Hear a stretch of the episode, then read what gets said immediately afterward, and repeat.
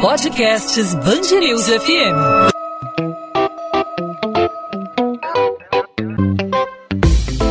Dois às 20, com Maurício Bastos e Luana Bernardes. Oferecimento Amoedo, sua casa completa. Precisou da Amoedo? Pode contar. Você já viu um OVNI, Maurício? OVNI? Acredita em extraterrestres? Ah, não sei. Tem curiosidade aí sobre esse assunto? Tem, né? Tenho, tenho.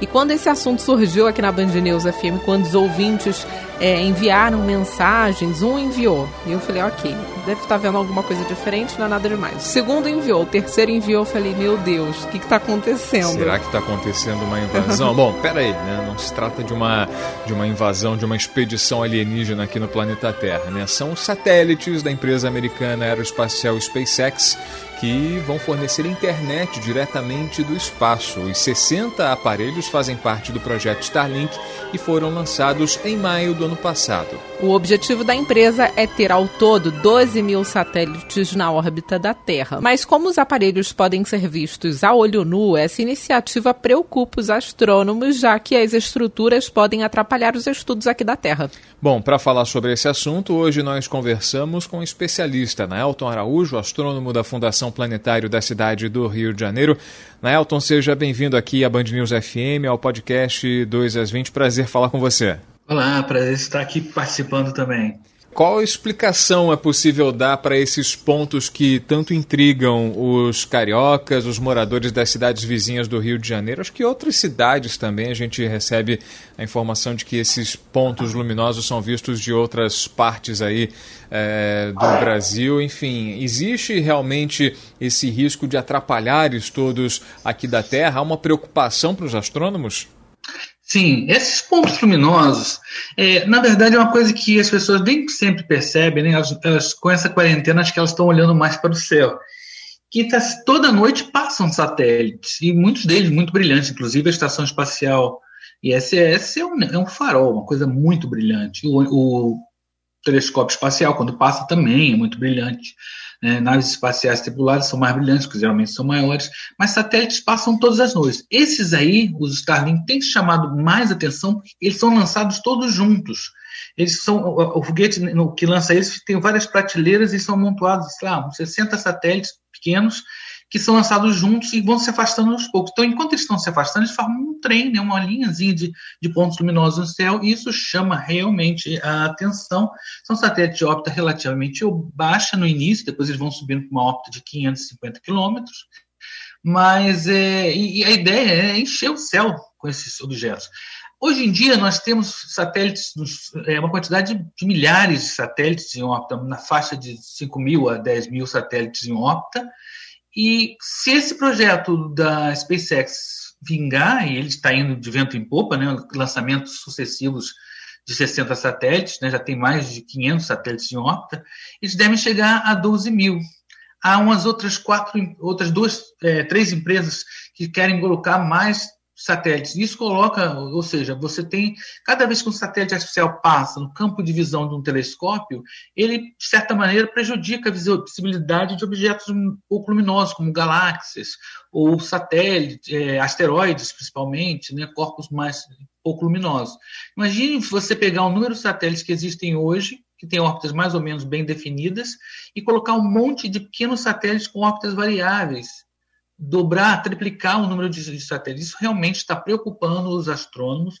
A União Internacional de Astronomia já está vendo isso. A Sociedade Astronômica Americana já está em acordo, conversando com a SpaceX, tentando criar regulamentação para que evite que esse tem que haver alguma forma de controle, né, para que a, a, observação de Terra ainda possa existir. Existem muitos satélites em órbita, mas ainda existe também muita observação feita a partir de, de telescópios em Terra, não só no visível, como na faixa do rádio também, radiotelescópios. Então, esses satélites realmente podem ameaçar. Esses satélites da Starlink, eles estão mais próximos da Terra do que, por exemplo, a Estação Espacial Internacional. Você disse que a Estação Espacial Internacional é um farol. Esses satélites, eles podem ser vistos porque eles brilham também, tanto quanto a, a Estação Espacial Internacional, ou porque eles estão numa proximidade maior com a Terra? Ou eles refletem a luz emitida, enfim, por algum desses faróis ou pelo Sol? Não, todos os satélites estão refletindo a luz do Sol. A, luz, a, a fonte de luz deles é, é, do Sol. Quando eu digo que, que, a estação espacial é um farol, é porque ela brilha muito, porque ela tem uma área muito grande de reflexão. Tá? A, a estação espacial está ligeiramente mais alta. Tá?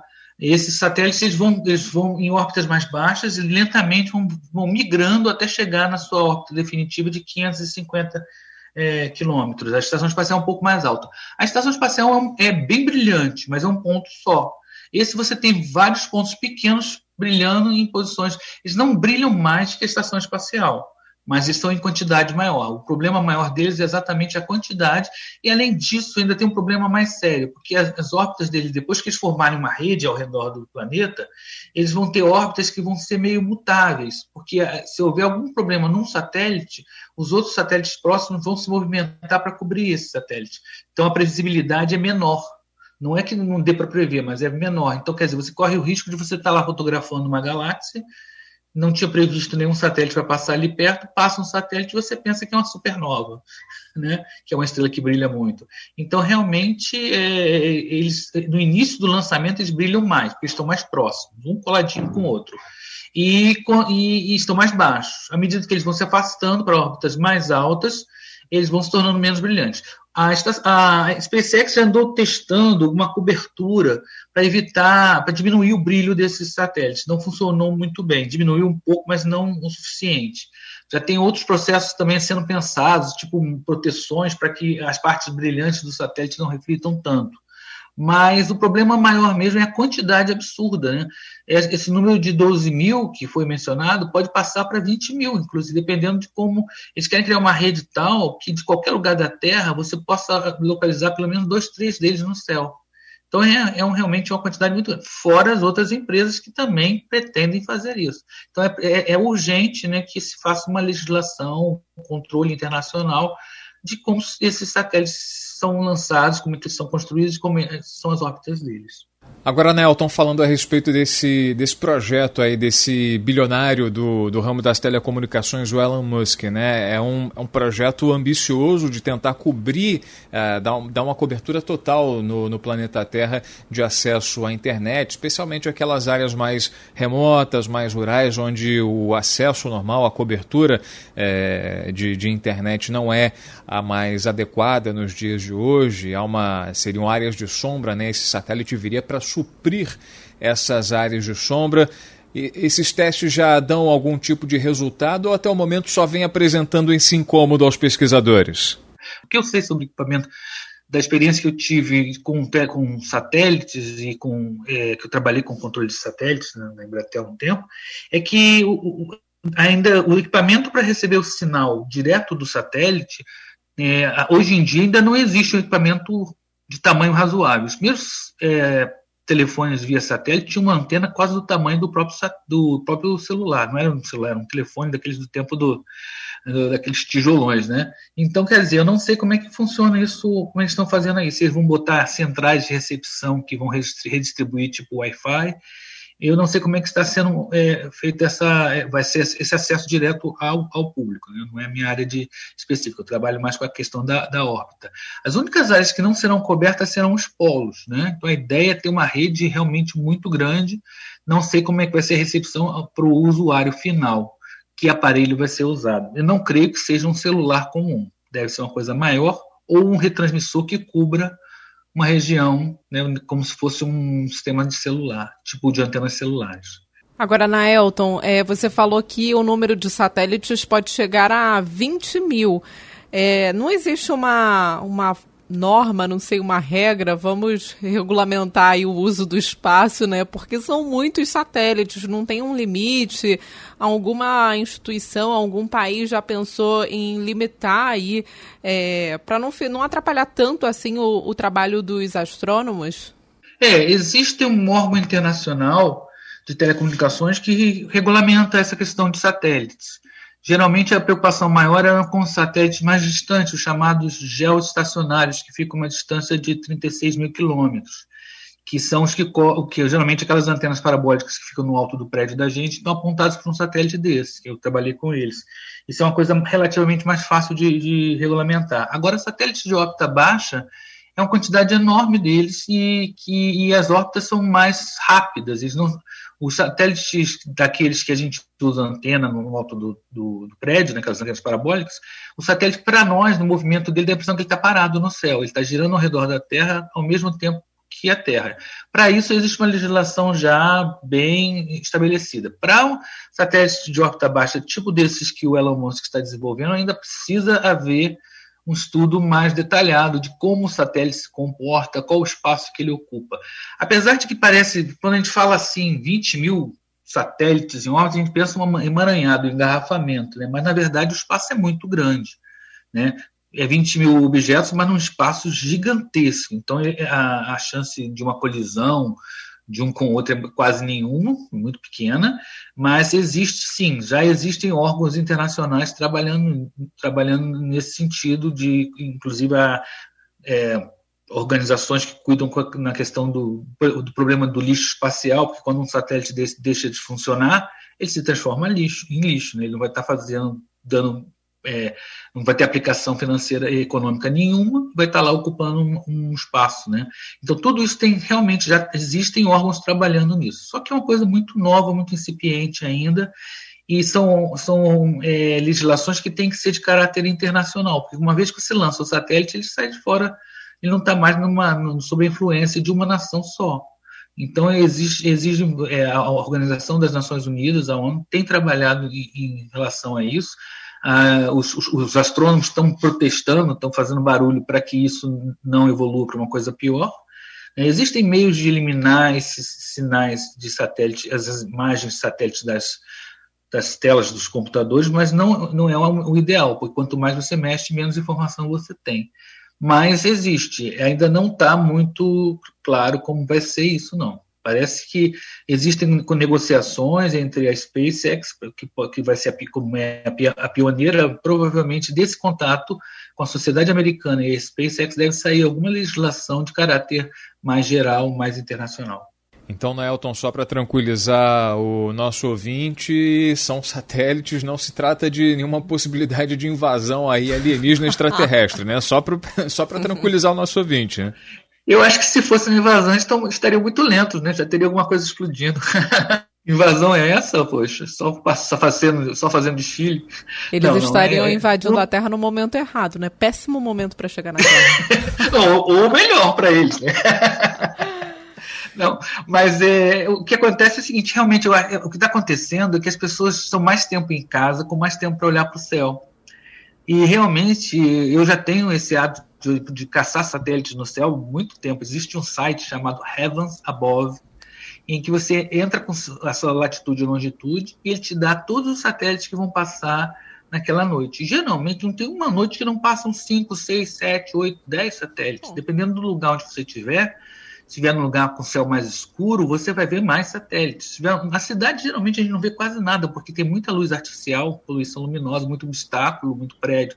Mas o que está acontecendo agora é que as pessoas estão tendo mais tempo para olhar. Pessoas, algumas pessoas saíram da cidade para fugir mesmo da pandemia, então elas estão tendo tempo de olhar o céu e estão começando a ver coisas que já estavam lá. Foram lançadas desde 2019, né? Agora estão chamando bastante atenção também. E o curioso que a gente vem recebendo, eu lembro dos primeiros contatos de ouvintes que mandaram eu aqui para nossa redação o, as participações aqui. Ah, tá, eu vi um rastro aqui de luz no céu e tudo mais. Era o quê? Guapimirim, Magé, que são áreas mais afastadas é do, do, do, do, centro do Rio, né? Enfim, você tem muito, muito verde, tem pouca, é, poucas áreas urbanas, né? Isso, isso, isso. reforça o raciocínio. É, eu, eu eu tenho uma casa em Cabo Frio e a última vez que eu vi satélites é, Starlinks passando era uma coisa assim, do tipo, é só ficar parando e olhando 5, 4, 3, 2, 1, não era uma, um cordão ainda, mas era, era uma quantidade enorme. Então dá a impressão que as estrelas estão se mexendo. Né? Então realmente, se as pessoas não têm o hábito de olhar e agora estão indo olhando mais, elas vão ver cada vez mais coisas interessantes no céu. Por isso que tem, inclusive celulares têm aplicativos para observar satélites, né? E ver a estação espacial passando é muito interessante. Geralmente a pessoa vai olhar e vai pensar, ah, é um avião. Mas se ela souber que é a Estação Espacial Internacional, ela vai ficar bem fascinada. Eu lembro quando eu falo com meu, meu filho, né, menorzinho, e falo, ali dentro tem seis pessoas. Ele olha, regala o olho assim, aquele pontinho luminoso ali, é aquele ponto luminoso ali. Então, realmente, nós estamos vivendo numa época em que no céu tem muito mais coisas, tem, é, são objetos voadores não identificados no sentido de que você não identifica, né? A gente tem muita coisa no céu que a gente não sabia que dá para ver. Muitas pessoas não sabiam que dá para ver satélites artificiais, né? Naelton Araújo, astrônomo da Fundação Planetário da cidade do Rio de Janeiro. Naelton, obrigado aí pela participação aqui com a gente na Band News FM no podcast 2 às 20. Obrigado aí pelas explicações. Muita gente aí está mais tranquila a partir de agora, né? Não há risco de invasão. Naelton, até uma próxima oportunidade. Obrigado. 2 às 20, com Maurício Bastos e Luana Bernardes. A investigação do Ministério Público do Rio aponta que a deputada federal Flor de Lis envenenava aos poucos todos os dias o pastor Anderson do Carmo na tentativa de matá-lo e, quando não obteve êxito, orquestrou o assassinato a tiros junto com os filhos. Ainda segundo o MP, a motivação do crime seria a disputa de poder e emancipação financeira da deputada. A Polícia Civil apontou a parlamentar como mandante do assassinato. No entanto, ela não pôde ser presa durante a operação desta segunda-feira devido ao foro privilegiado por ser deputada. Durante a ação, os agentes prenderam cinco filhos da parlamentar acusados de participar do crime, além da neta dela e a ex-mulher de um policial militar que teria ajudado Flor de Lis no esquema. Um homem ficou ferido após realizar um pouso forçado de parapente na escola americana na estrada da Gávea, na zona sul do Rio. De acordo com o Corpo de Bombeiros, a vítima sofreu escoriações. Os militares precisaram usar uma escada e cordas para resgatar a vítima que não teve a identidade e o estado de saúde revelados. As obras na estação Gávea da linha 4 do metrô serão retomadas, mas o projeto é para esvaziar o local, inundado com 36 milhões de litros d'água. Segundo a Secretaria de Estado de Transportes, a licitação deve ser feita em até três meses. A expectativa é de que, à medida que um reforço for aplicado de cima para baixo nos poços, o nível da água baixe gradativamente até que o espaço seja completamente esvaziado. E a trilha da Pedra Bonita no Parque da Tijuca é reaberta a visitação das 8 da manhã às 5 da tarde a partir desta segunda-feira. De acordo com o parque, a reabertura agora vai ser monitorada para verificar se os visitantes vão seguir todas as determinações de distanciamento e higiene. Caso as regras não sejam cumpridas, a trilha poderá ser fechada novamente, como aconteceu no dia 1 de agosto. 2 às 20. Ponto final no 2 às 20. O 2 às 20 é a Band News FM em formato podcast, sempre disponível para você nas principais plataformas de streaming de áudio, aí no seu aplicativo favorito de podcast ou no site bandnewsfmrio.com.br. Sempre de segunda a sexta, a partir das 8 da noite, uma entrevista e os principais destaques da nossa cidade e do nosso estado.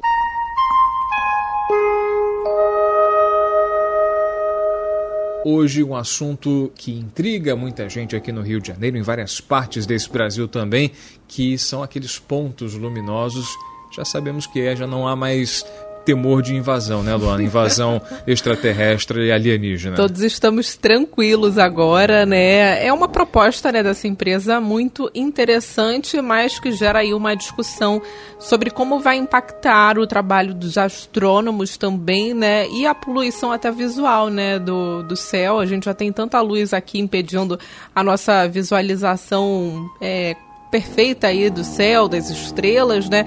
E esses pontos, por mais que sejam é, curiosos, né? Eles acabam atrapalhando também a visualização da, das estrelas no céu. Vale aí essa discussão. Vamos ver o que, que vai acontecer. É, queria até aproveitar, Maurício, é, fazer uma, uma dica aqui da coluna de literatura. Tem um livro é, da editora Intrínseca que se chama Endurance, do astronauta americano, escrito né, pelo astronauta americano Scott Kelly. Ele passou um ano no espaço, na Estação Espacial Internacional, e conta nesse livro a experiência dele por lá, né, e como foi voltar a Terra. Um livro bem interessante que vale para você se, se, você gosta aí desse assunto é, das estrelas, dos espaços. Fica a dica aí para o ouvinte da Band News FM. Um gancho interessante. Bom, então temos aí uma preocupação a menos, né? Enfim, não, há, não haverá invasão extraterrestre, pelo menos por enquanto. Bom, 2 às 20 volta nessa terça-feira com muito mais sobre o Rio, sempre com uma entrevista especial e, claro, com a sua participação. Você pode fazer a sua sugestão de assunto para a gente abordar aqui no 2 às 20. Você pode dar a sua sugestão, fazer a sua crítica, fazer o seu comentário. Fique à vontade para falar com a gente. Pelo Instagram, é o nosso principal canal de comunicação, né, Luana? Como é que o pessoal fala com você? Bernardes Underline Luana, Luana com dois N's, meu Instagram sobre literatura, onde eu falo também sobre o podcast 2 às 20. Comigo você fala no arroba Maurício Bastos Rádio. Lá a gente pode trocar uma ideia a respeito do 2 às 20 sobre os assuntos referentes aí à história do rádio, sobre o rádio em geral, os bastidores do trabalho aqui na Band News FM. Fique à vontade para a gente participar. Vamos trocar ideia aí é, nas redes sociais. A gente volta nessa terça-feira com muito mais. Tchau, Luana. Tchau, tchau, Maurício.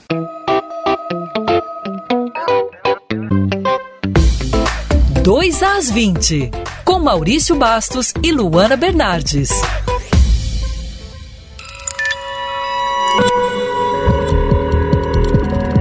Podcasts News FM.